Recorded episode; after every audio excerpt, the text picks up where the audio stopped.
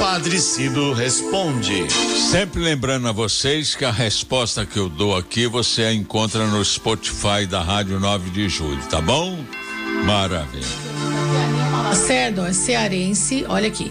É, estou aqui em Juazeiro do Norte para a alegria de todos os nordestinos recebendo-nos a notícia do Papa Francisco, a ordem da abertura de beatificação do nosso Padre Cícero, foi o que a gente falou aqui na abertura do que programa gostoso. também. Né? Legal, né, Neuma? Que beleza. Muito bom.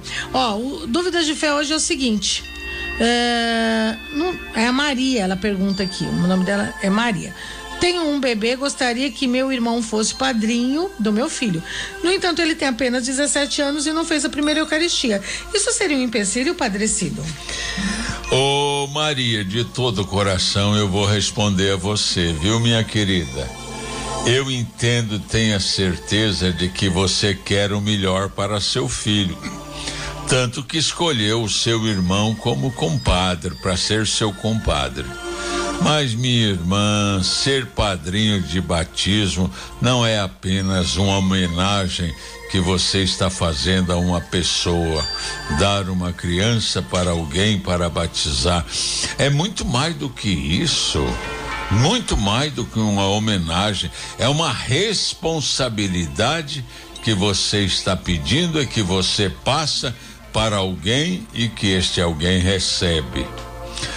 Quando alguém assume ser padrinho de batismo, assume ser pai na fé e acompanhar o crescimento espiritual do afilhado.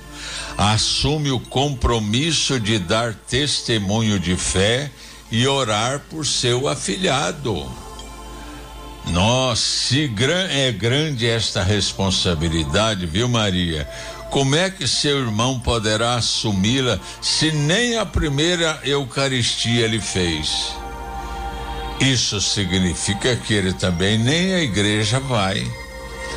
O padrinho, como os pais, tem que ser espelho, modelo para o filho e o afilhado.